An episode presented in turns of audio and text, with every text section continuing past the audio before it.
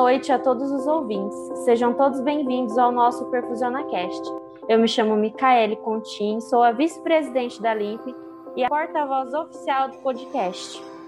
Hoje temos um convidado para lá de especial, que sempre acompanha a LIMP. Ele também ajuda com prêmios incríveis, ele sempre está presente na nossa jornada, que é o professor Júlio, que ele é professor, ele é pastor, ele é biólogo, perfusionista, fundador do Smart Perfusion. Seja bem-vindo, professor. Obrigado, eu que agradeço a consideração de vocês e lembrando que esse ano tem vaga, hein? Assim que tiver o nosso ah, primeiro é curso aberto, a gente tem uma vaga, minha e da Cibele, para vocês, que sorteou aí, na verdade, né? Para que esses alunos venham aí no nosso curso. A previsão é que a gente faça o curso no dia 7 e 8 de maio. Então fique esperto uhum. aí, entre em contato com a gente. Às vezes a correria, né? Mas entre em ah, é contato é com a gente, que é aquilo que a gente combinou, tá combinado. E nas redes sociais também você está sempre postando, né? Lá tem tudo certinho, é só ficar atento, né? As, as postagens sempre. também da página. Exato. Mas, sempre ai, que a gente tem curso aberto, a gente põe lá é, para ajudar, né? E a gente vai comunicando tudo, se houver alguma mudança, a gente vai se falando. Professor, eu escutei, né, seu, seu podcast com ele, eu fiquei assim, nossa, eu chorei muito, fiquei encantada, e eu estava escutando no serviço, né, aí eu ficava assim, aí eu não sei se eles chegaram a ver na câmera, porque lá eles olham, deve ter pensado, gente, mas que menina estranha é essa que quase toda noite tá chorando e, tá, e fica falando sozinha. Não, não, foi incrível, foi assim, um podcast incrível, acho que me ensinou muito o pessoal também, assim, me, me motivou bastante o pessoal com relação à fé, com relação à, à perfusão e, e como você conecta tudo isso, né? Eu acho, nossa, eu acho, eu fiquei assim tão maravilhada com tudo e recomendo, viu, as pessoas que estão ouvindo a, a gente agora a escutar o podcast deles, porque olha, ficou incrível. É... Como foi para você essa experiência de estar tá gravando esse podcast e, e falando sobre algo que, assim, às vezes é até um, um, tabu, né? As pessoas até têm receio ou às vezes não, não conseguem conectar a, a fé com, com a ciência, né? Com certeza. É, quando o Hélio me fez o convite, eu achei bastante desafiador. Até porque hoje a gente tem que contar que no nosso meio nós temos muitas pessoas espiritualizadas, então, o maior desafio para mim foi falar de uma maneira latos, né, de uma maneira, vamos dizer, mais ampla e que abarcasse o conceito de fé, é, que é um conceito, vamos dizer assim, um tanto populista, né, que é essa fé para alcançar algo, essa fé que na verdade ela parte mais dentro de um contexto teológico de uma confissão positiva, né, do que verdadeiramente fé, porque a fé é você aceitar aquela condição que lhe foi imposta, independente do desfecho. A fé, né, quando a gente vai pegar um grande exemplo de muitas frustrações, e, e pensa bem, a, a Bíblia relata a história de Jó, por exemplo, de muitas frustrações. E quando a gente vai pegar, tanto na resposta social, para a perda da sua família, como para a resposta da perda dos seus bens, ele deixa muito bem claro, né? Quando é, quando é sobre algo material, ele fala: olha, nu eu vim para este mundo, nu eu sairei. E sobre os seus filhos e sobre todo o mal que veio sobre ele, ele diz assim: é, aprendemos a receber o bem de Deus, por que não receberíamos também o mal? Então a fé Exatamente. é aceitar a situação difícil, o momento difícil que você está passando, a, a verdade da fé, independente do desfecho. O desfecho muitas vezes pode ser até desfavorável a você mediante a sua compreensão de vida e não aquilo que é a realidade. Né? Há, há coisas que são desfavoráveis a nós que muitas vezes é livramento, é até bom. Então, esse foi o meu maior desafio, falar de fé em uma maneira é, onde eu colocasse um conceito sem ferir a fé de ninguém, eu sempre tomo esse cuidado, mas com, com a verdade, né? com aquilo que é a realidade. Depois, no final, eu falei um pouquinho daquilo que eu vivo, a minha compreensão, então, acho que ficou bem claro né, o meu conceito de fé. Não, e aí eu não. Sabe assim, é, é, gostoso. Assim, é que eu também gosto, né, de, de conversar sobre isso. Eu acho que as pessoas elas têm receio de, de conversar sobre, sobre religião, sobre fé. Eu acho que você deve conversar respeitando, né? Igual é, a, a, o próximo. E, mas eu acho que é um assunto gostoso de se conversar, porque às vezes, muitas vezes, clareia a nossa mente por algum, por alguma coisa que aconteceu ajuda a gente a compreender muitas coisas que às vezes Deus é, faz na nossa vida que a gente sozinho não consegue entender e, e fica não, igual eu fui demitida, né? e assim, as pessoas falam, nossa, mas você fala isso com tanta leveza, com tanta. Às vezes ri, eu falo assim, o riso é de nervosismo. Mas a leveza é porque eu tenho que entregar nas mãos de Deus. Eu sei que Ele sabe o, o que é melhor para mim e que Ele vai prover o que tiver que prover. E se Ele fechou essa porta, outras se abrem. E, e assim, assim, tá na, na área da saúde me ensinou a ter uma fé que eu jamais achei que eu fosse ter. A, a ver as coisas de uma forma que eu nunca achei que eu veria. Ainda mais no momento de, de pandemia, né? Que Daí a gente já entra mais ou menos no nosso assunto principal, porque a pandemia ela veio assim de uma, ela veio bem forte, né, para ensinar a gente a que a gente não é nada, assim, nunca foi e, nunca será, que, que tudo é muito passageiro e que é o que você faz com hoje que, que importa, né, que com certeza. Nossa, eu fiquei assim, gente, como será? E como foi para você que tem assim essa fé também bem forte, tem essa crença, tem a religião? Como foi para você lidar com tudo esse transtorno que a pandemia trouxe? Legal. É, eu confesso que foi bastante difícil, não, não foi fácil, não.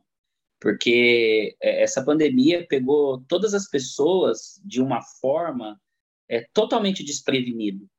É, no Brasil, se a gente for pegar pessoas que, por exemplo, poupam dinheiro, é menos de 20% da população. Se você for pegar pessoas que têm algum plano previdenciário ou um plano que, por exemplo, pudesse pagar um benefício a ela em um momento como esse, eu creio que cai para baixo de 10%, 5%, que teria essa reserva, esse caldinho para poder lidar.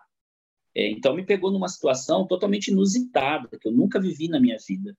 Eu, eu já perdi coisas, mas quando você perde coisas e você vê elas escapando da sua mão pela sua ignorância, pela minha petulância, como foi, tranquilo. Eu errei, então agora eu vou ter que arcar com aquilo que eu fiz. Mas o duro é quando isso foge ao seu controle. E, e você não tem outra alternativa.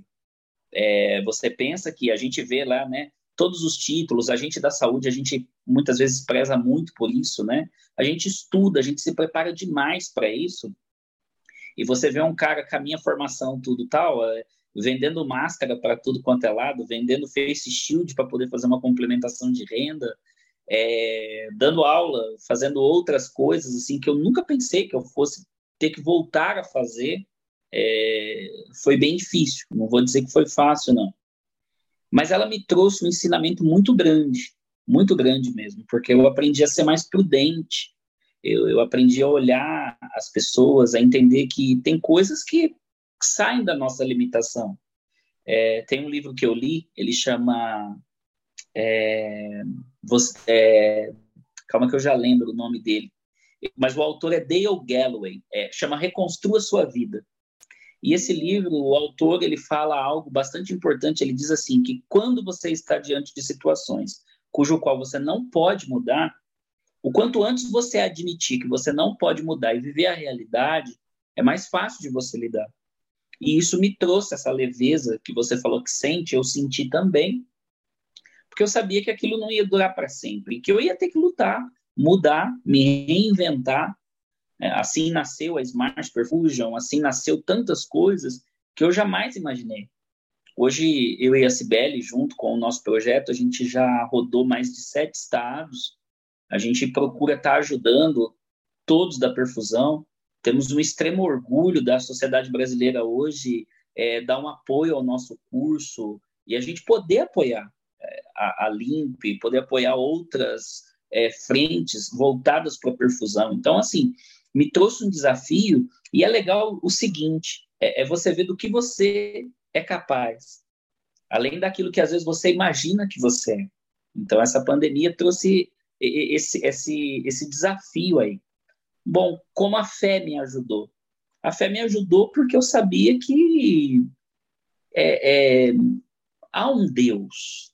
Há, você pode chamar essa sua compreensão de Deus do que você quiser.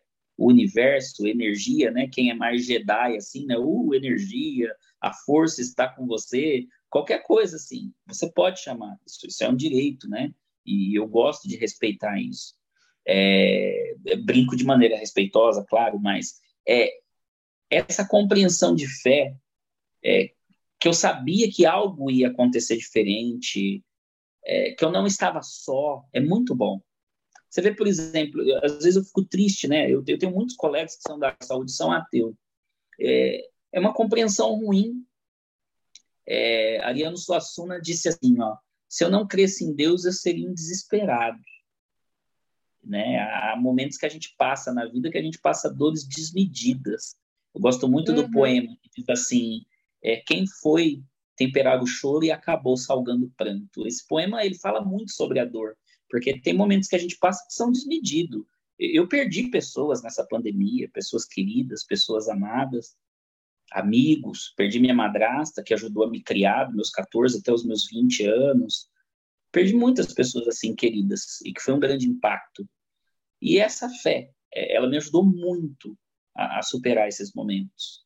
Né? Então, é, ela foi um desfecho principal para eu crer que, é, além daquelas nuvens, além daquele tempo nublado, além daquele, daquele tempo ruim que estava ali, eu sabia que o sol não tinha deixado de brilhar.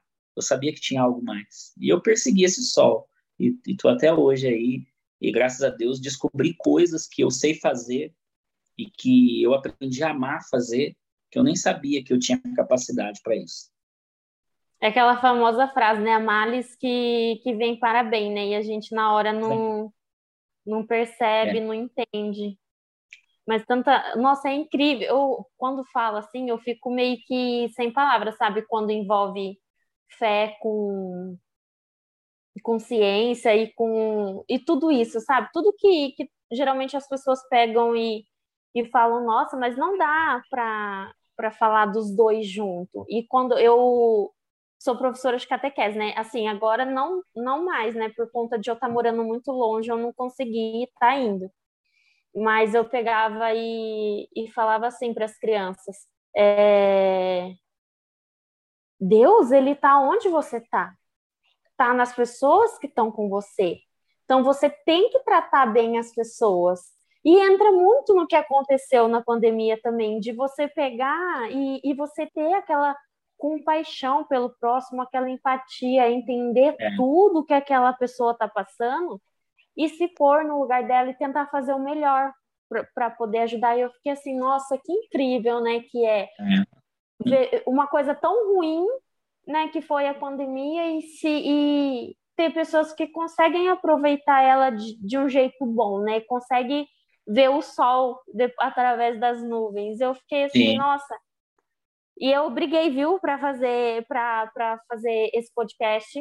Eu falei assim, eu quero estar tá lá com o Júlio porque eu quero poder conhecer de perto essa pessoa hein, que, que transmite tanta Legal. paz e leveza, assim, sabe? No falar e, e, e, o jeito que se expressa. Eu falei assim, nossa, eu quero muito.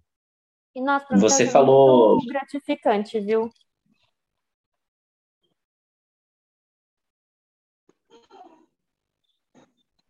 Professor? Legal. Você, ah, sim, pode, pode falar, tô te ouvindo. Deu Não, uma travada, tinha travado, né? é... Tudo bem, uhum. tô te ouvindo. Não, pode falar. Ah, então, eu, você falou bastante assim de, tá joia, você falou de ajudar as pessoas, né? Uma coisa que foi legal, que o primeiro mês da pandemia para mim foi muito ruim, o segundo mês começou a melhorar e muitas pessoas vieram morar na rua, aqui próximo de onde eu moro. E quando as coisas começaram a melhorar para mim, é uma coisa, não conto isso para me exaltar de jeito nenhum, não, pelo uhum. contrário, mas foi esse senso de percepção da necessidade do outro. Às vezes, na correria do dia a dia, a gente perde isso. E eu tive a oportunidade de me reencontrar com isso, que eu gostava muito de fazer. É, então, toda tarde que eu chegava do, do, plantão, às vezes tinha uma cirurgia, às vezes não tinha cirurgia. Então, toda tarde eu pegava, né, como as coisas já tinham melhorado, financeiramente eu consegui me estabilizar, consegui colocar as coisas nos eixos, e isso foi muito rápido. Graças a Deus, depois de um mês eu consegui colocar as coisas nos eixos. É, eu peguei e toda tarde eu saía para tomar lanche com os moradores de rua aqui. Então eu passava na padaria, comprava pão, comprava mortadela, comprava presunto, comprava as coisas e ia lá sentar com eles para tomar um café. E quanto tempo que eu não fazia isso, sabe? Às vezes essa correria do dia a dia, a gente pensa, pô, tô dentro de um hospital, tô ajudando as pessoas, já tô fazendo o meu melhor. Tá, mas aquele meu melhor nem sempre é SUS. Às vezes é convênio, né? Eu tô recebendo para fazer aquilo. E, e, não vale aqui, né? Até uma brincadeira se é pouco ou muito, mas eu estou recebendo para fazer aquilo. Mas algo de inteiro coração, sabe? De se compadecer do outro. Acho que essa pandemia trouxe muito isso também, né? Acho que quem não pegou a oportunidade de se compadecer do outro, é, ele tem que viver a pandemia novamente. É, porque realmente é o que você falou, a gente percebeu que não somos nada, a vida é um sopro, ora a gente está aqui, amanhã a gente não está mais. É, realmente a compreensão, né? A gente tem uma, a gente pensa a gente, que a gente tem o tempo todo. Há uma música até, né, que o poeta canta. Temos todo o tempo do mundo e na verdade não temos. Não temos. O tempo é, ele é muito relativo quando a gente para para pensar sobre as coisas que não estão sob o nosso controle. E a pandemia mostrou isso, né?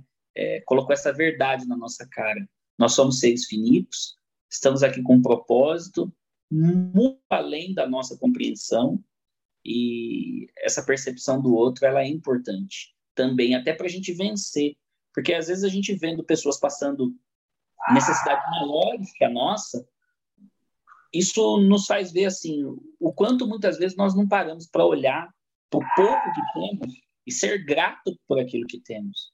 É, tem uma frase que eu gosto muito, né? Eu sou um colecionador de frases e diz assim é, que a felicidade não pode estar no porvir. A felicidade ela deve estar no bom uso daquilo que temos hoje. E a pandemia uhum. trouxe isso para mim. É, realmente olhar aquilo que a gente tem de riqueza sem esperar o amanhã para ser feliz. Ser feliz hoje. Nossa, ai que emocionante essas palavras, porque me deu até vontade de chorar, né? De assim, porque foi muito emocionante mesmo. É essa analogia assim de tudo. Tem um, um, livro, eu não sei se você já chegou a ler, que ele fala muito sobre o sofrimento também. E, nossa, ele mudou minha percepção so, sobre muitas coisas, assim, que eu, que eu tinha. Eu era mais nova quando eu li, que é Quando o Sofrimento Bater a Sua Porta.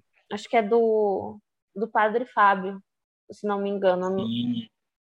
E, e, é incrível, porque ele fala que, assim, o sofrimento ele vai vir, que coisas ruins acontecem com pessoas boas o tempo todo.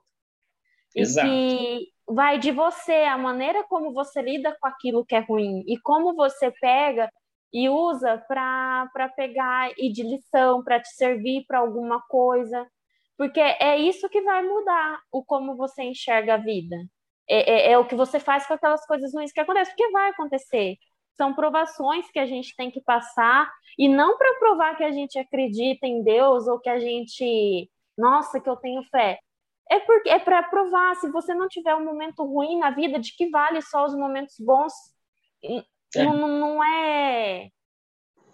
é os momentos ruins fazem parte para te lembrar e para você dar valor naqueles momentos bons que, que às vezes você não dá valor. Eu achei incrível também o livro, assim, me fez pensar de uma forma totalmente diferente. Com certeza. Eu, eu gosto muito do, do, do Fábio de Mello pela compreensão dele, né? Ele passou por uma fase muito difícil, enfrentou depressão, tudo, e não é fácil, né? Quem já passou é. por isso não, não é fácil. A, a dor, é, ela tem duas maneiras de você lidar. Você pode se entregar a ela, né? Como muitas pessoas se entregaram e eu fico triste porque, por exemplo, aumentou muito, né, o número de suicídio entre jovens e adolescentes. aumentou muito o número de suicídio em pessoas que tinham é, no meio empresarial. Se nós formos pegar o estado de São Paulo, 720 se fecharam. É, estabelecimentos, né, se fecharam. Uhum. Não é fácil para essas pessoas lidar com isso, com grandes perdas. Mas, muitas vezes, quando a gente dá uma, uma oportunidade à vida, a Bíblia coloca uma coisa em Eclesiastes, né, o pensador Salomão, ele diz assim, o melhor é o fim das coisas e não o começo delas. Muitas vezes recomeçar é muito difícil, mas às vezes recomeçar é necessário. Até para que a gente entre em um propósito maior, descubra coisas que a gente faz e não sabia que, que faria, para que a gente tenha essa percepção da vida. Então, eu sempre digo assim que momentos difíceis, muita, momentos difíceis, muitas vezes não é o fim, às vezes é só uma vírgula, né? Não é um ponto final. É uma vírgula uhum. para você ter um momento de sobriedade, um momento de quietude também, que é bom, e, e, ganhar essa compreensão de vida boa. E muitas vezes descobrir coisas que você nem imaginava que era capaz. Então, como você lidar com o problema muda tudo. Muda tudo. Eu posso enxergar o problema como um problema, mas eu, ou eu posso enxergar o problema como uma oportunidade. E quando eu enxergo como uma oportunidade de me reinventar, tudo, é, vem essa força que a gente não sabe de onde vem. É, aí eu chamo de Deus, eu, eu trago para essa uhum. compreensão que eu tenho, de onde vem a minha força, qual é o meu motivo. Mas muitas pessoas descobrem força onde ela não imaginou, de se reinventar, de fazer algo assim, ó, maravilhoso, algo grandioso que você nunca parou para pensar. E que talvez, se você não tivesse passado por esse momento, Talvez se eu não tivesse passado por esse momento de pandemia, talvez se eu não tivesse passado por tudo isso que eu passei, eu não teria o peito que eu tive de desbravar, abrir a Smart Perfusion, que nasceu como a MEI, pequenininha, para eu poder dar aula pela internet. E agora já é uma microempresa. A potência, né, que tá a potência que está, as coisas acontecendo, grandes instituições chamando a gente para treinamento. Poxa, eu nunca imaginei. Nunca imaginei. E faço isso com muita humildade, sabe? Voltando, é, pedindo conselho a amigos, procurando sempre estar perto das pessoas. Esses dias atrás mesmo eu já liguei para o Fábio Costa, que é o nosso presidente aí da sociedade. Uhum. Fábio, eu quero ter uma conversa com você, talvez até para ele me aconselhar, para ele me direcionar em alguma coisa boa, sabe? É, então, todo esse momento trouxe essa humildade, sabe? Esse, esse sentido de crescer crescer para sempre, mas sem deixar os amigos para trás, sem deixar nada de enrosco para trás. Por quê? Porque eu quero, por exemplo, se hoje for a última vez que eu falo contigo, eu quero a lembrança boa. Eu quero um momento bom. Que foi como a minha madrasta, sabe? Eu. É, desculpa. Imagina. Eu estava em Poços de Caldas, de plantão, eu, eu tinha feito Marília, depois eu fui fazer Rio Preto, depois eu fui para Poços de Caldas, e de Poços de Caldas eu recebi a ligação que ela estava mal. Aí meu irmão me ligou e falou: Não, não precisa ir lá, não, fica tranquilo, ela está tomando os remédios, tudo. Mas algo no meu coração, assim, me trouxe uma angústia. E eu falei assim: Não, eu, eu tenho que ir lá, eu tenho que ir lá ver ela, eu tenho que ver ela. E eu peguei o carro e fui até Porto Ferreira, onde ela mora, e chegou lá, eu conversei com ela, né, da porta, lógico, com máscara N95, tomando toda a precaução, até para ela também, né, que já estava debilitada. E, e foi muito gostoso, por quê? Porque aquela foi a última vez que eu a vi. E foi muito legal, depois de tudo que a gente passou, de toda a história de vida que a gente tem, ela saber que, que eu amava ela e que eu fui lá para cuidar dela e que eu fui lá para ver ela uma última vez, sabe? E, e, ela me viu ali brincando, conversando. Isso foi maravilhoso, sabe? Então hoje eu procuro fazer isso. Esse ano eu passei um Natal com a minha mãe, eu passei a Natal com os meus irmãos. Eu procuro ver meu pai mais, eu procuro ver minha mãe mais, eu procuro ver as pessoas que eu amo mais, porque e todo momento que eu passo com alguém que eu amo, eu procuro fazer daquele momento o melhor. E não me importa o preço que aquilo vai custar.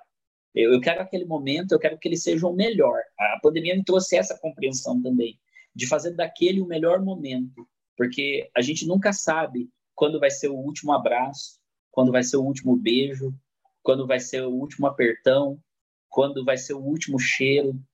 Então, que as pessoas compreendam, né, com esse momento de pandemia que a gente passou, com tudo isso que a gente passou, que muitas vezes um momento ruim, ele deve nos levar a essa compreensão também.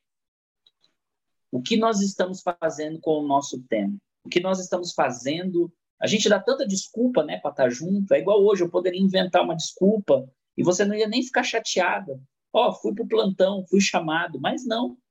Esse tempo que a gente está passando aqui é precioso e o tempo ele é o maior presente que a gente pode dar para alguém, porque o tempo ele não está relacionado a segundos, a milésimos, a minutos, a hora. O tempo ele está relacionado em uma porção da sua vida que não volta mais. É por isso que o tempo é o maior presente que a gente pode dar às pessoas. E é isso que eu aprendi também. Qual, como eu vou passar o momento que eu passo com as pessoas que eu digo amar? Nossa, calma aí. Deixa eu dar uma respirada, deixa eu me recompor um pouco, porque já pensei assim, ao, ao, longo do que você foi falando, fui pensando em tantos outro, outros assuntos, e daí, para a gente abordar também, já fui me perdendo, porque é tudo muito. É tudo muito comovente, é tudo muito. A gente tem que dar esse valor, né? Tem que olhar e, e, e o tempo, igual você está falando, o tempo ele é algo tão precioso. A gente mesmo viu aquela, aquela cantora lá, a, a Marília Mendonça. Marília Mendonça. Gente! E daí eu fico assim, poxa, eu posso agora dormir e não acordar. E o que, que eu vou ter deixado para minha mãe? Exato. Será que eu vou ter deixado uma lembrança ruim? Será que eu vou ter de... eu vou ter dito eu te amo e ela, sabe assim, o que, que vai acontecer depois? Isso foi me deixando meio paranoica, sabe? Foi me deixando meia birutinha das ideias, fui, fui meio que ficando muito sentida e foi um misto de emoções que foi tendo depois que, que, essa, que essa cantora morreu, e daí eu fiquei num estado muito caótico na minha cabeça, porque eu ficava assim: eu tô fazendo o suficiente para ser lembrada de uma forma boa?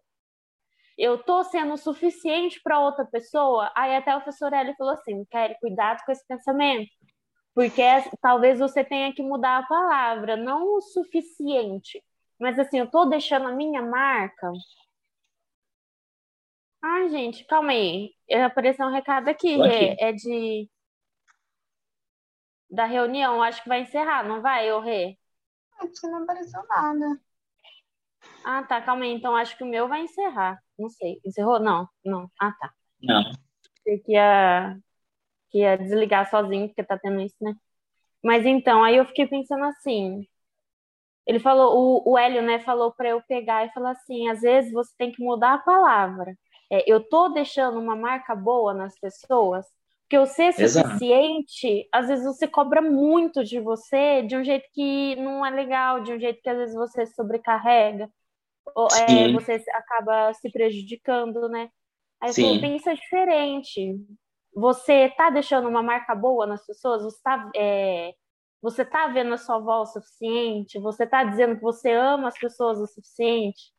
E, e eu comecei a pensar diferente, né? Pensar desse jeito. Poxa, eu já, já abracei a minha irmã hoje, porque eu, eu, a gente briga, né? Porque irmão briga toda hora. Ah, toda hora. Abracei. eu já abracei. O senhor tem filha única, né?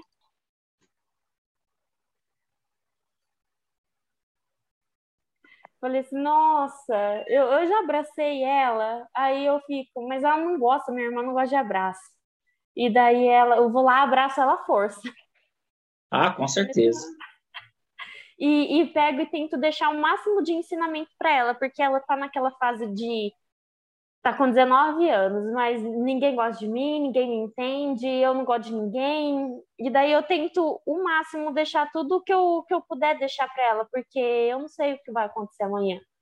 E tem um, um, Eu vi uma palestra, eu não lembro de quem foi. A pessoa falou assim: que você só consegue prosperar quando você se doa para as outras pessoas.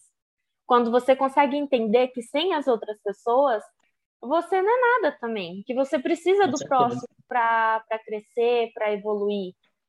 E isso entra, eu pensei nisso na hora que o senhor estava falando do, do Smart Perfusion, né? Que, poxa, olha o tanto que ele está prosperando, mas é porque o senhor nunca deixou de lado as outras pessoas, sempre teve humildade de, de pegar e reconhecer o próximo, de pegar e estender a mão para o próximo. E isso é o que o mundo precisa, de pessoas assim, que entende o quão importante é você pegar, estender a mão e ajudar o próximo e ajudar ele a levantar.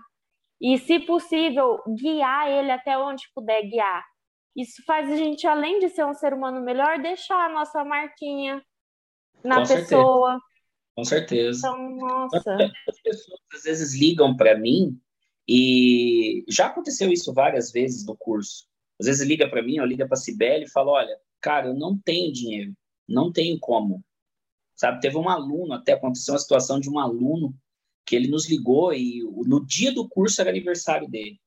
E aí ele tinha pago já 250 reais e ele me ligou e falou: Júlio, eu não vou mais. Não vou, cara, é meu aniversário. Eu ia me dar o curso de presente para minha formação pessoal, só que eu não vou poder, cara.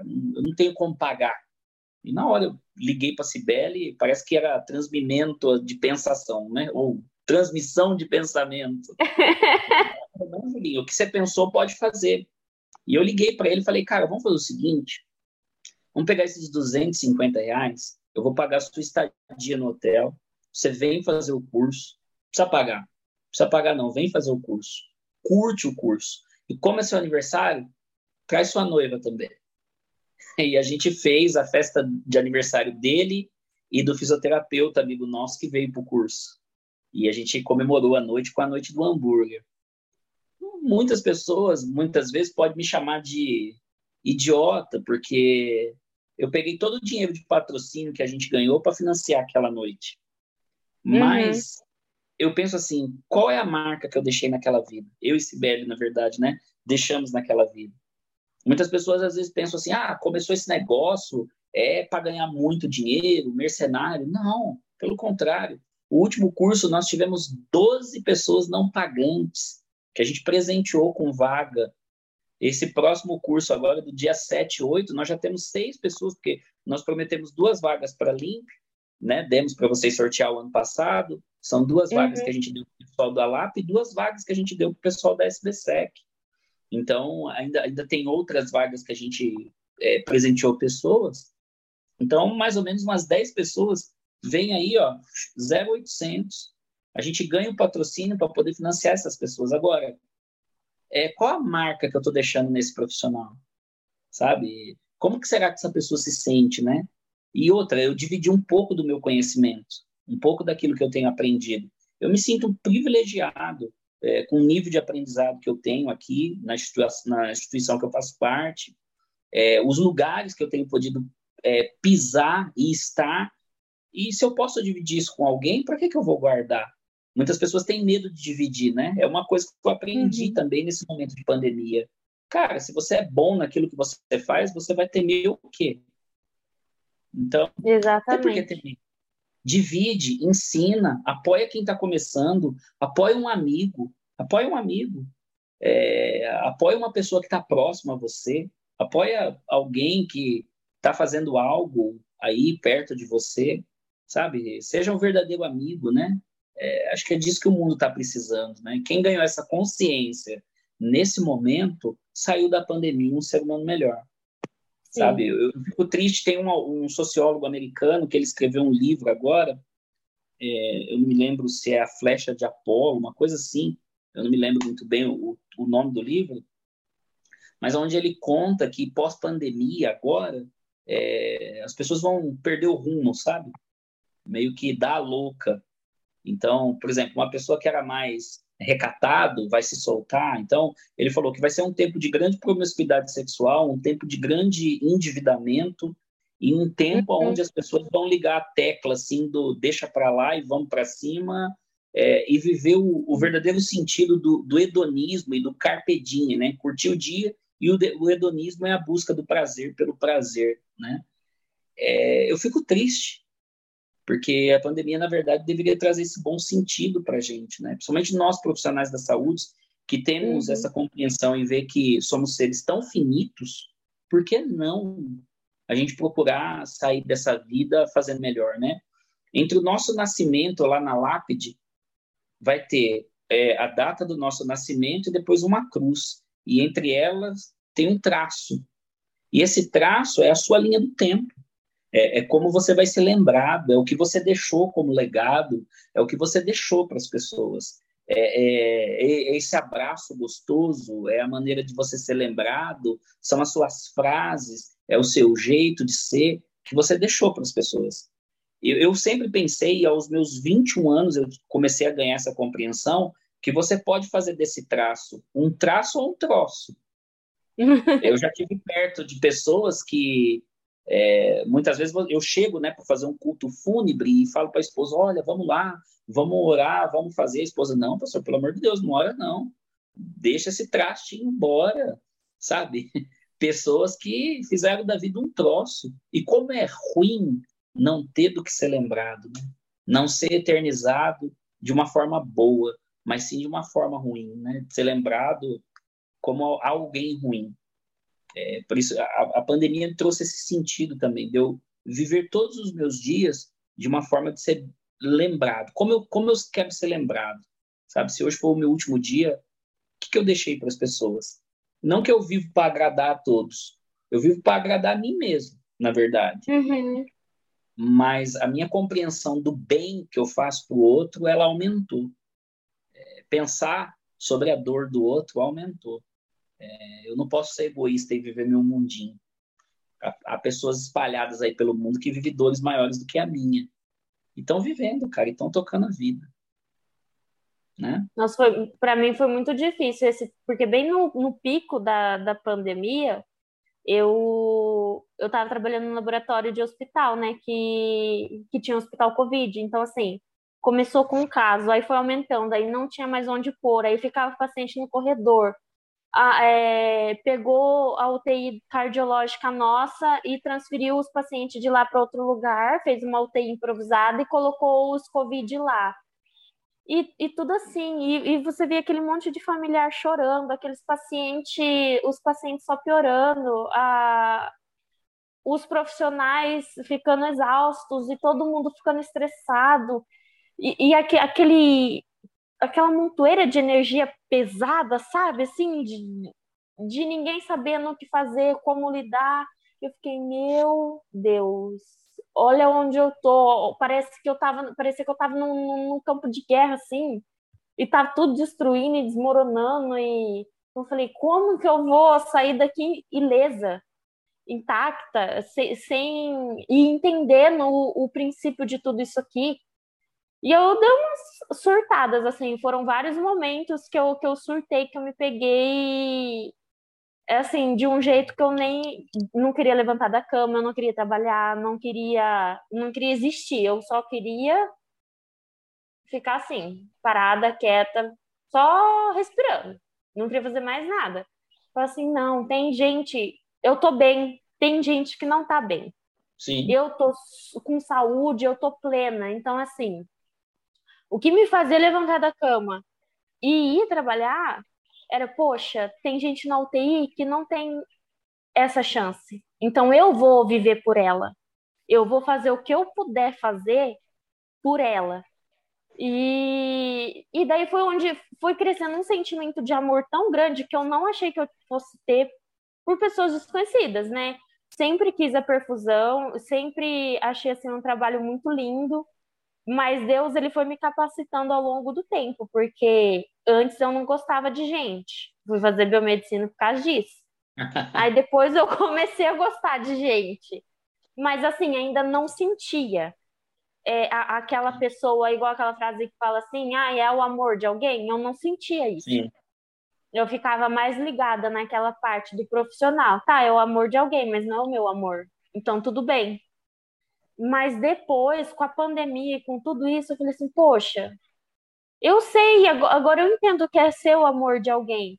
E eu fazia de tudo, tipo assim, tudo que eu podia fazer, mesmo que não fosse minha obrigação, às vezes, eu fazia, porque era pelo bem do paciente. Tudo que eu fazia era pelo paciente. Então, se eu estava vivendo, eu tentava viver da melhor forma, porque tinha 30 leitos de UTI, 30 pacientes é, indo a óbito, diariamente tinha gente morrendo. Então, assim, eu vivia da melhor forma que eu podia viver para honrar todas aquelas mortes.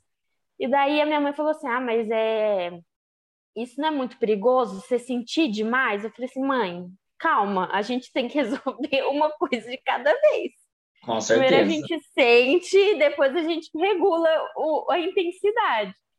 Porque foi a única coisa que eu consegui encontrar para me, me fazer dar valor, é, dar mais valor à minha vida. E eu, eu queria que, que todo mundo tivesse essa experiência, Sim. sabe? Eu, eu que trouxe para mim essa compreensão foi o seguinte: é, eu me vi como um privilegiado. Então, eu tive amigos que ligaram para mim de várias localidades do Brasil para tirar dúvidas sobre ECMO, que ficou em alta, tudo. O que, que eu fiz? Eu gravei muitos vídeos, é, até para ajudar esses amigos e espalhei esses vídeos. É, muitas vezes eu acordava três, quatro horas da manhã com ligação aqui em casa. É, eu, eu, me lembro que a irmã da diretora de um hospital é, internou e ela ficou bem grave e ela falou assim: Poxa, Júlio, quanto você cobra para você dar uma consultoria? E eu falei: Não, cobrar. É, se eu tenho o privilégio do saber, a senhora pode me ligar a qualquer hora. E eu, vários dias, eu dei plantões assim aqui de casa para ajudar pessoas em várias localidades do país que estavam com dúvida de ECMO, tudo tal. Então, eu me vi como um privilegiado. E eu não sabia assim, o tamanho do carinho e da confiança que as pessoas tinham em mim. E eu achei muito legal isso, sabe? É, e trago isso, assim, com extrema humildade de que, poxa, eu lutei para isso. Né? A, Bíblia diz uma coisa que é muito legal, né? Tiago diz assim: se você sabe fazer o bem e não o faz, você peca. Então, poxa, se eu tenho uma informação, se eu tenho como curar, se eu tenho como ajudar, por que não? Então, é, o que me trouxe foi essa compreensão. Eu, quando voltei de Marília, eu confesso para você que eu voltei meio zoado da cabeça. Foram 14 dias lá, que não foram fáceis, dentro de um Covid. Qualquer ser humano que veja sete, oito corpos saindo é, diariamente de uma UTI e conseguir ficar normal, parabéns para ele. É um alienígena, não é um ser humano. Não tem como. Isso, isso como. passa da nossa compreensão. Não tem como. É, é instintivo a gente lutar pela vida, né? É, e quando a gente olha tudo isso, choca mesmo.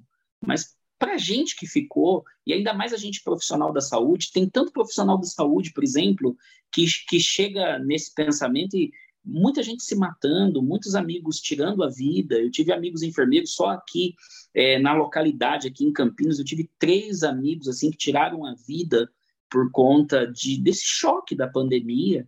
Mas assim, sabe? Se eu pudesse falar uma última palavra para essas pessoas, eu ia falar: poxa, cara, será que você já passou o quão. Já parou para pensar assim, o quão privilegiado você é dentro de um país onde uma ínfima porção da sociedade tem o prazer de fazer uma boa faculdade, de cursar uma faculdade, mesmo com os incentivos de governo e tudo tal, que eu acho que tem que ter mesmo, o quanto é difícil, e nós temos esse privilégio do saber, e agora, sei lá, é, eu me fechei na minha dor e procurei sentir a dor do outro, ao ponto que chegou um momento que eu esqueci da minha dor e vi que tinham dores maiores e que eu podia ser útil. E isso me tirou do abismo que eu quase entrei, sabe, quando começou tudo isso. Isso me ajudou muito, porque eu vi o quão privilegiado eu sou. É, o, o quanto de sabedoria Deus me deu o prazer de poder acumular esse meu tique nervoso que eu tenho de estudar, de ler, de buscar, de toda hora. Eu já estou com um trabalhinho. Hoje eu já mandei um link de trabalho para eu traduzir. Eu não falo inglês, né? Um pouquinho só do uhum. espanhol. Então, tudo eu tenho que traduzir. Eu já mandei mais um link de um trabalhinho que eu achei interessante para eu traduzir. E logo, logo eu vou ter coisas novas para dividir com as pessoas. Isso é maravilhoso. Isso é um privilégio. Então, vamos dividir, vamos espalhar isso pelo mundo, vamos fazer discípulos, né? Vamos contaminar mais pessoas com, com esse contágio do bem, né? Porque quem sabe o mundo não seria um lugar melhor, né? Se a gente parasse de olhar só para o nosso e atentar mais pelo que é do outro, né? Seria sensacional. É o que Filipenses fala sobre Jesus, né? Que ele, mesmo sendo Deus, se esvaziou, se fez na forma de homem e que na forma de homem ele se humilhou ainda mais, se fazendo servo, ele diz assim: Poxa, então que não haja em vós nenhum outro sentimento que não o sentimento de Cristo, que se esvaziou a si mesmo e a si mesmo se entregou por amor de muitos, né?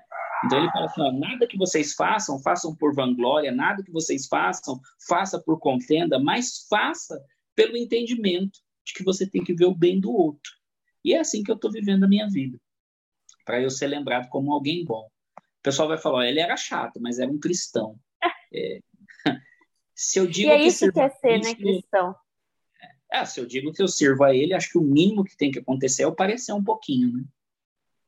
Exatamente. E é o que é as pessoas às vezes não entendem, né? Que você é cristão e, e não é só, ai, você tá na igreja, ou ai, é, ai eu, tô, eu rezo. É, tinha um padre que, que ele, ele pregava né, homilia aqui, ele falava assim, tem muito cristão que vai pro inferno rezando e pulando terço. Porque Total. só se dizia e, e, e fazia tantas coisas ruins e feias. E não é isso. O, o ser cristão é você representar o que Jesus, é você fazer o que Jesus faria. E esse lugar onde eu tô, Jesus estaria? Essa, tá. Esse meu comportamento que eu tô tendo, Jesus teria? E, e quando você começa a pensar desse jeito, você vê que o mundo está perdido. E daí, se todo mundo tivesse essa concepção, e a minha mãe sempre falou que a fé, é, a religião é muito importante por conta disso. Ela ensina você a ter essa percepção, para quem aprende, né? Tem isso também. É. Para quem aprende, ensina você a ter essa percepção de, de se comportar como ele se comportaria. E daí todo mundo ia ser mais amável com as pessoas, não ia ter ódio, não ia ter tudo o que tem hoje. Toda essa. É, é, tudo que está acontecendo hoje não aconteceria. E sempre eu ensinei para as crianças da catequese isso. E, e ver essas crianças hoje que tem, eu acho que deve estar tá com uns 18 anos é, na igreja e ver é, falando assim, tia, porque até hoje me chama de tia. Tia, uhum. hoje eu entendo o que você falava, que Jesus está em todo lugar, ele não está só na igreja. Que a gente tem que entender isso para ser melhor. Assim, ah, isso enche meu coração de alegria, porque, poxa, um pouquinho de Cristo eu consegui deixar naquela pessoa, mesmo que foi um pouquinho. E, e, e, eu quero poder, e eu acho que a perfusão também remete isso, você, pra gente, pelo menos na minha cabeça, né? que e você consegue deixar um pouquinho de, de alegria para aquela pessoa, um pouquinho de bem quando você faz aquilo. E, e você vê aquela pessoa depois bem, recebendo alto, eu acho que não tem não tem sentimento melhor. Você vê aquele paciente que você dedicou todo o bem que você podia a ele, todo o amor que você podia ter dedicado, depositou sua crença ali na hora que você estava fazendo, porque eu mesmo, eu rezo toda vez que eu, que eu vou trabalhar. Então, querendo ou não, eu estou depositando aquela crença que eu tenho ali naquele momento. E, e o paciente acaba absorvendo tudo que está à volta dele. Então, eu acho isso tão incrível. Eu acho que todo mundo tinha que ter ter esse acesso, sabe? Ter tido esse entendimento que o mundo ia ser um lugar tão mais tão prazeroso de se morar, sabe? Tão mais gostoso. O maior problema é que, por exemplo, essa percepção do homem deizado, né, ou seja, sobre criado sobre a existência de um Deus, ela é suprimida, né, nos meios é, do conhecimento. E isso é muito ruim, né? Eu acredito que, por exemplo, é, seria bom se a gente pudesse com, é, conversar mais sobre isso com profissionais da saúde, tantos outros profissionais também, né, que muitas vezes se sentem o próprio Deus, né? É, seria é. bom a gente poder é, trazer essa compreensão, porque essa compreensão faz com que eu enxergue o outro como criação também, faz com que eu enxergue o outro como merecedor é, do meu tempo, daquilo que eu estou fazendo. É, essa moral pautada pela existência de Deus em relação ao outro, né? E acho que era isso que as pessoas deveriam ter aprendido. Eu acredito que a pandemia foi uma grande oportunidade para isso. Quem não pegou, perdeu. Perdeu, perdeu mesmo. Eu acho que a gente não vai viver, pelo menos eu espero, né? Eu tenho esse, esse bom, vamos dizer assim, essa boa esperança de que a gente não viva mais um momento como esse. Acredito que tudo que está acontecendo, a gente vem caminhando para um desfecho de se tornar tudo isso uma endemia e não mais uma pandemia, né? Se Deus quiser, o coronavírus se tornar algo mais corriqueiro aí, né? Até pela a, a taxa de transmissibilidade que ele está tendo, a forma mais leve com que ele está pegando. O vírus não é burro também, né? Ele não pode matar o hospedeiro, né? Porque ele é um parasita celular obrigatório, então ele não pode matar o hospedeiro. Então ele não é idiota. Então logo logo ele vai caminhar para uma simbiose aí, trazer alguns transtornos sim, mas caminhar para uma leve simbiose aí, quem sabe não não seja melhor para ele, né? Se ele estiver me escutando agora para ele, vamos mostrar então a vantagem celular estratégica não matar o hospedeiro, né? Sim, de preferência. De preferência. Vai ser melhor para ele. Com certeza. Se ele quer sobreviver, vai ser melhor para ele. Perpetuar vai ser melhor para ele. Mas eu acredito que assim, que quem não pegou é, essa lição é, vai ficar bem difícil, sabe? Bem difícil mesmo. E quem pegou essa lição ou ainda pode aprender, né, sentar e aprender um pouquinho sobre essa percepção do outro, ajuda muito a gente envolver, é, enfrentar momentos difíceis, momentos de crise, momentos como o que a gente viveu, trazer esperança. Ora, se eu não posso fazer por mim, então vou fazer pelo outro, o outro se tornar o meu propósito. E às vezes, quando a gente está fazendo pelo outro, muitas vezes a gente encontra o nosso propósito, né? Porque aquilo que foi como eu fui parar até na área da saúde. Eu fui para a área da saúde por acidente. Eu morava em Pirassununga, e Pirassununga só tinha o curso de enfermagem ou a escola de comércio. Todos os meus amigos foram fazer enfermagem. Eu fui de gaiato, porque eu não queria ficar longe dos amigos. Enfim, todos eles saíram e eu fiquei. Por quê? Porque teve um dia, eu me lembro, que eu cheguei, tinha um paciente no quarto 37, que era o quarto de isolamento, e esse paciente estava todo urinado, todo evacuado, mal, e estava lá, HIV. As pessoas ainda tinham muita discriminação sobre isso, não entendiam muito sobre a doença, né? Na década de 90 ainda não se, não se tinha uma compreensão, né? Porque ela tem a, a, o seu surgimento final da década de 80 e no início de 90 ela ainda está sob compreensão. Mas ninguém queria dar banho naquele cara. Já tinha trocado dois plantões, plantão da noite, plantão da manhã, e ninguém deu banho naquele cara. E eu lembro que eu me calcei todo e falei, ó, oh, professora, você pode me expulsar daqui, eu sou um estagiário, mas eu vou dar um banho nele. E entrou eu e mais um amigo e demos banho nele, fizemos a barba dele, colocamos ele sentadinho, arrumamos ele, funcionamos a veia dele direitinho lá, deixamos ele tudo ajustadinho. E ele chorava agradecendo a gente. A gente ainda, eu dei um abraço nele, né, naquele paciente é, que era um portador do HIV. E naquele dia eu vi que eu ganhei um propósito. Eu falei, poxa, eu posso fazer o bem para o outro. Então eu saí daquela visão egoísta, sabe, que eu vinha de um processo da adolescência e descobri que, poxa, tem uma utilidade para mim nesse mundo. E é assim que eu vou trabalhar todos os dias, sabe? É, eu me lembro um dia também que aconteceu uma coisa que me chocou. É, me chamaram na PUC, só que eu tinha marcado de ir para a igreja e eu ia ser o preletor daquela noite. E eu fui pro, pro hospital bravo que tinha que instalar aquele ECMO, sabe? Eu fui nervoso. E quando eu cheguei no vestiário, eu levei um tapa na cara, porque o residente falou assim: Poxa, Julinho, você tá assim chateado porque você não foi para a igreja? Eu falei: É, cara, eu queria estar tá lá, não queria estar tá aqui. Aí ele falou: Poxa, cara, quem sabe Deus não trouxe você para prestar o seu culto aqui, e aqui é você mais importante que lá. Aquilo foi um tapa na cara para mim, sabe? Porque a igreja é meu lugar de comodidade, né? Mas é aí eu parei de ter o dualismo, né? De ser duas pessoas, uma na igreja e uma fora. Hoje todas as vezes que eu vou prestar o meu trabalho, eu vou cultuar, na verdade. Eu vou com o entendimento que se Deus me colocou ali, se, aquilo, caiu no meu colo, é, até eu faço uma brincadeira, né, um pouco pretensiosa, a bola sempre procura o Pelé. é muita pretensão para mim, mas eu sempre digo assim, ó, se aquela situação caiu na minha mão, é para mim. Então o que eu vou fazer naquela situação é que vai dar o desfecho e mostrar quem eu sou. Então eu sempre procuro fazer o melhor, o melhor, porque ali está alguém é, que é o amor de alguém, alguém que espera isso de mim, alguém que colocou de forma assim claro que em papel, né, numa autorização que ela tem que fazer para a gente instalar o ECMO, que ela tem que fazer para aquela pessoa passar em cirurgia, ela depositou a confiança na gente. Então eu vou e faço o meu melhor, independente de qualquer coisa. Isso me fez até melhorar quanto ao sentido assim. A gente sempre acha que ganha pouco, né? A gente sempre acha que nós somos mal remunerados por aquilo que fazemos. A gente sempre vai ter isso. Você pode ganhar o que for, nós sempre vamos achar que a gente deveria ganhar mais.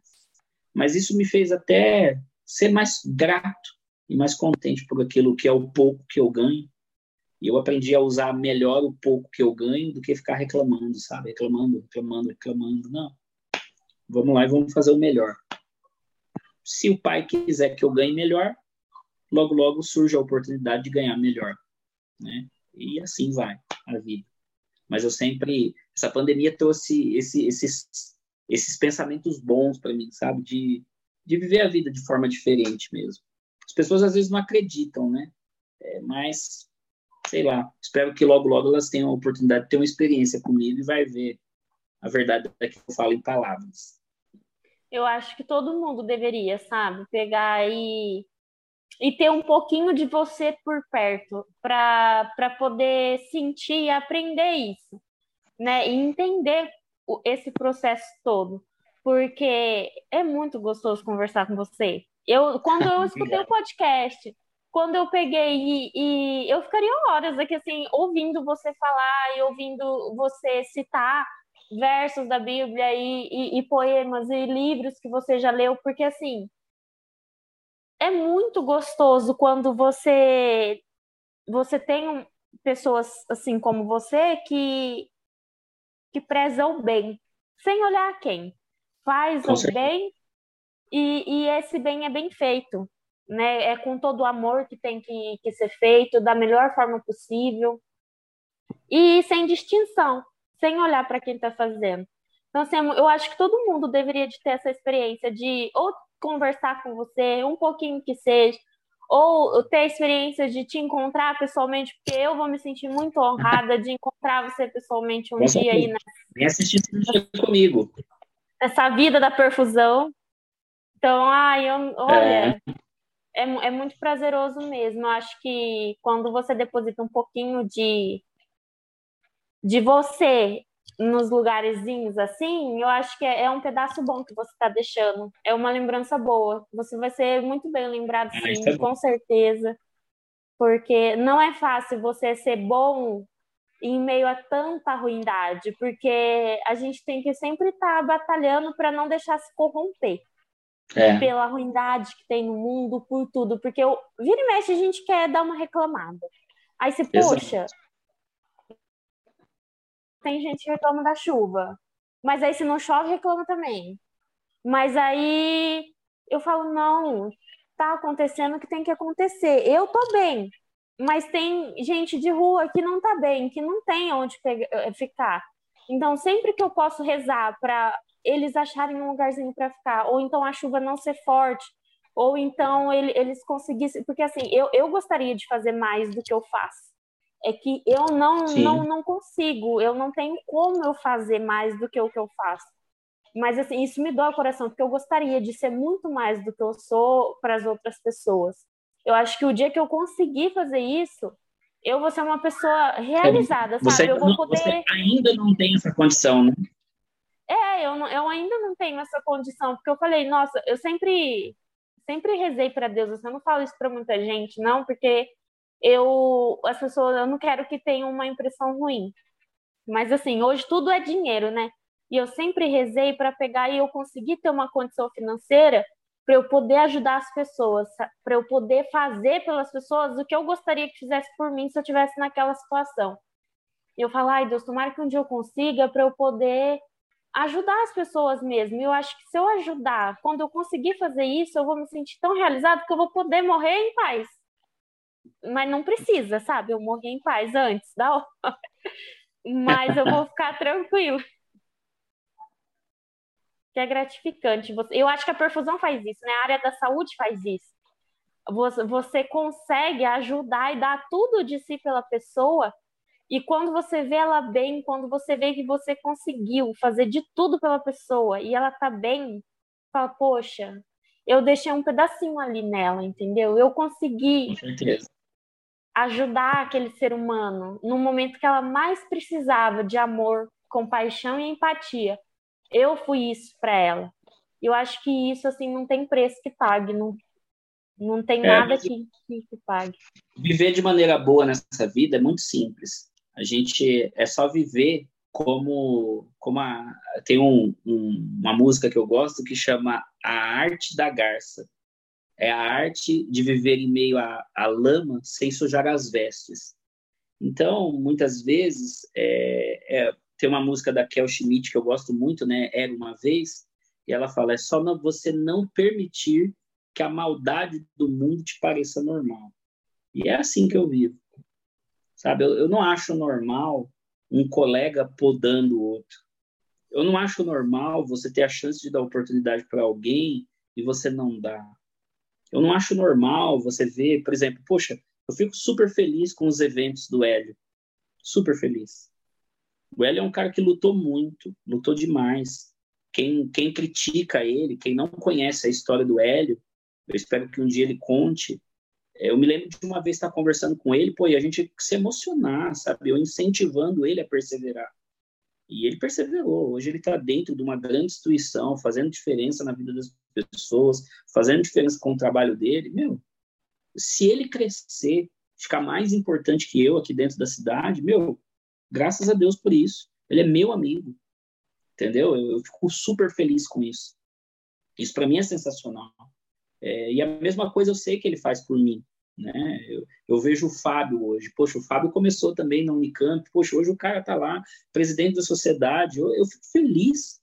Eu fico super feliz. Ah, mas o Fábio. Pô, sim, o Fábio. Graças a Deus está ele lá. É, eu acho bacana ele lá, sabe? Ele, ele, tem um jeitão dele, tudo tal, mas, pô, um cara. Você parar para conversar com ele, um cara super gente boa, um cara super sensacional e tá lá, sabe? Hoje para fazer a diferença pela gente, tudo. É, são essas coisas, sabe? Se, se a gente vivesse é, para ver o bem do outro, para fazer é, ver o outro bem, é, essa realização acaba acontecendo na nossa vida também, sabe? Então é, é muito simples a gente viver de maneira a ser lembrado. É só se eu não posso ajudar, então não atrapalho. É muito simples, sabe? Sim. Se eu posso ajudar, é, muitas vezes eu procuro ir além daquilo que o ser humano comum faria. Né? As pessoas dizem, minha mamãe dizia, né? Você não é todo mundo. Então eu, eu, eu simplesmente acredito nisso. Quando eu vejo uma situação errada, aí, ah, mas tá todo mundo criticando fulano. Aí eu lembro, você não é todo mas mundo. Eu, Sim. Ah, tá todo mundo não fazendo isso, todo mundo prejudicando. Tá bom, eu, eu não sou todo mundo. Eu acreditei no que mamãe disse, né? Eu não sou todo mundo. E isso eu uso para todos os lados, tanto para me diminuir e ganhar humildade, eu não sou todo mundo, quando eu tento alcançar aquilo que não é para mim, mas isso também serve para quando as pessoas tentam me diminuir e falar assim, ó, para você não vai dar certo, aí eu penso, sim, você está colocando sobre mim a sua limitação. E eu uhum. não sou do mundo. então, é uma frase boa essa, né? Que a mãe da gente. Porque to, eu acho que é frase de mãe. Toda Sim. mãe deve falar isso. Você não é todo mundo. É. E, e se a gente tivesse essa percepção, né, quando era mais novo, de, de que a gente não é todo mundo e pode ser melhor, não no sentido assim, nossa, melhor que a outra pessoa, mas melhor que você mesmo. Eu não quero ser melhor Exato. que ninguém. Eu quero Quantas amanhã acordar. Quantas Havaianas no lombo eu teria me poupado, né? Então, é verdade, a gente teria crescido, amadurecido muito mais rápido se a gente tivesse percebido isso antes. Porque eu quero acordar amanhã e ser melhor do que eu fui hoje. É, romper as barreiras do meu eu hoje.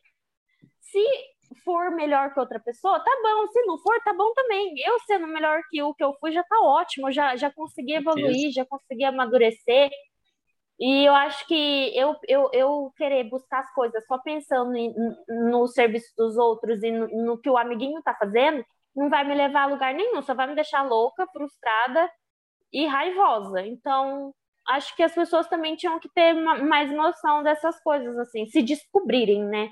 Aproveitar que teve muito tempo que a pandemia também deixou o povo muito em casa, aproveitar isso também, se descobrir com tudo isso que tá que aconteceu.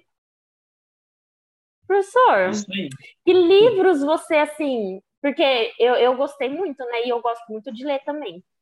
É, que livros você indicaria para a gente no para poder pôr a cabeça no lugar assim nesses períodos de que a gente está assim mais debilitado, que a gente está perdendo um pouco as estribeiras. Que livro que você indica para a gente poder deixar para os nossos ouvintes? E para mim também, que eu vou comprar e ler. É, tem um livro que eu gosto muito. É, são, são dois livros, na verdade. Um é uma percepção de um teólogo chamado Paul Bilmer. E ele mostra é, sobre a vida de José é, que Deus ainda trabalha na vida de pessoas com propósitos. É muito legal, porque ele vai contando situações do dia a dia sobre a vida de José e fazendo um análogo com o dia a dia, com o nosso cotidiano.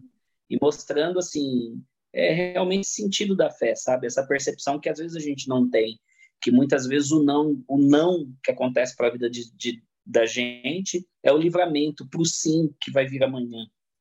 Então é um livro muito legal. Ele chama O Mistério da Provisão Divina, de Paul Bilmer.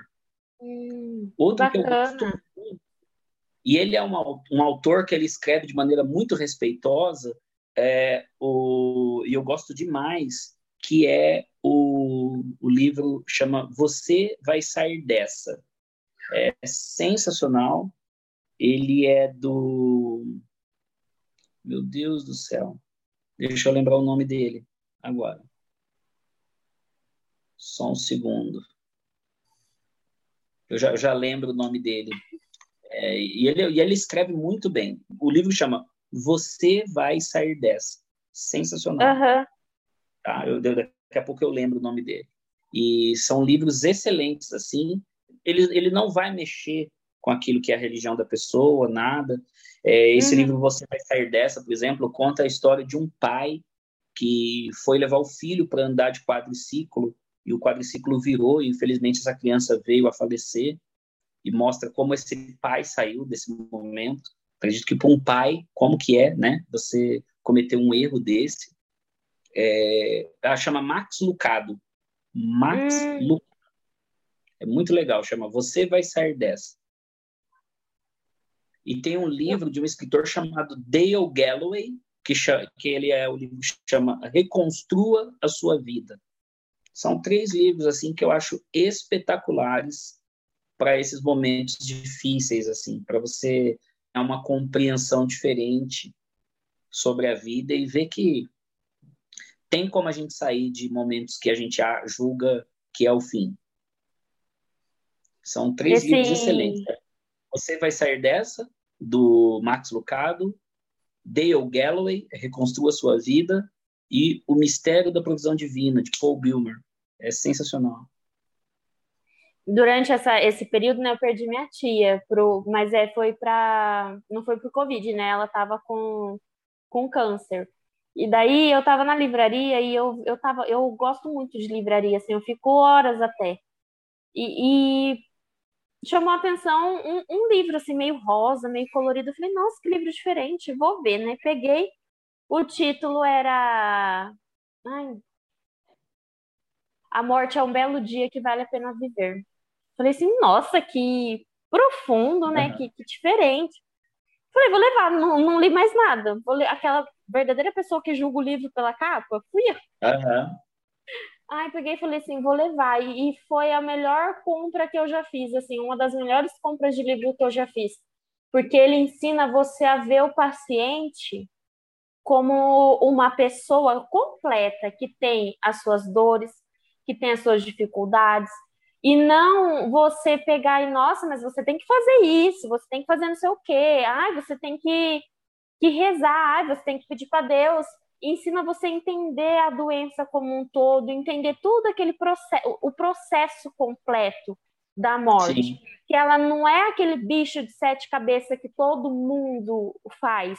Ela é um processo que merece ser vivido com respeito, dignidade e atenção. Eu falei assim, gente, é, é incrível. Se todo mundo pudesse ler esse livro, as pessoas que estão, assim, que são paliativos, elas iam ter um tratamento totalmente diferente. Os familiares iam dar para essas pessoas um tratamento totalmente diferente. Então, eu tentava, né, quando eu estava com a minha tia, é, é, colocar em prática o que eu tinha aprendido com aquele livro, mas como eu não, não ficava o dia inteiro com ela, então não era sempre que ela tinha esse contato com alguém que vê ela, não, nossa, ela está indo a óbito, um, um, paciente que não tem cura, não tem jeito. Ele tem jeito enquanto ele estiver vivo. ele tem jeito para você Com deixar certeza. ele melhor, mais feliz, com menos, sem dor. Então, assim, não é porque tá, é paliativo que já, ai, deixa, esquece. Então, assim, foi um livro muito bacana que eu li que fez eu também mudar a minha percepção, assim, nesse momento de pandemia. Porque daí todo paciente que eu tinha a chance de pegar, segurar na mão enquanto estava coletando sangue e poder passar um pouquinho da energia boa que eu sentia para aquele paciente, eu passava. E não, e não podia, assim, não era eu que coletava o sangue, né? Mas eu falava assim, não, de, é, as meninas estavam ocupadas, corridas. Eu falava assim, não, eu coleto, pode deixar que eu coleto. Aí eu ia lá, coletava e, e procurava fazer isso, passar a melhor energia que eu podia passar, porque aquele lugar já estava cheio de energia ruim, já estava cheio de, de gente falando um monte de coisa, aquela, aquela bagunça né, de UTI. Eu falava assim, não, deixa eu tentar passar um pouco de tranquilidade, que é o que tem dentro de mim, para ele, e, e tentar ao máximo ser a melhor pessoa que eu podia ser naquele momento para aquele paciente. Então, esse livro assim abriu meu horizonte de, de uma outra forma também. É um livro que eu indico bastante as pessoas lerem. Faz muito bem.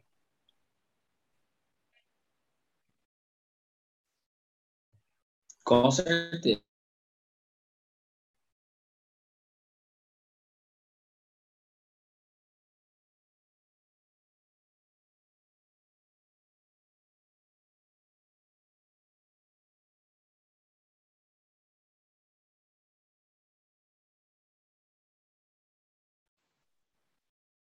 Travou, né? Ah, voltou. Voltou, né, professor?